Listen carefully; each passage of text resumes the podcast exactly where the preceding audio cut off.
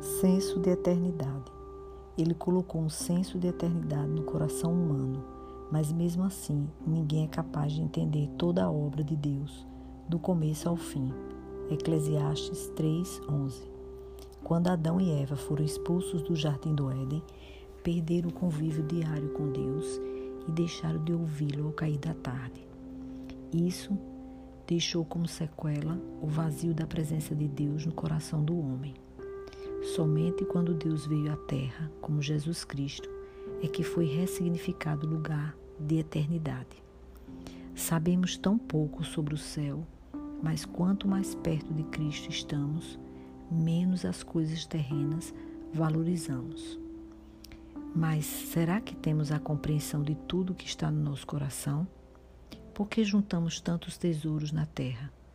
Por que motivo nosso coração teme a morte? Estamos preparados? Todos nós ansiamos pela presença do Eterno e o vazio que temos só é preenchido pelo tamanho do Verbo que se tornou carne.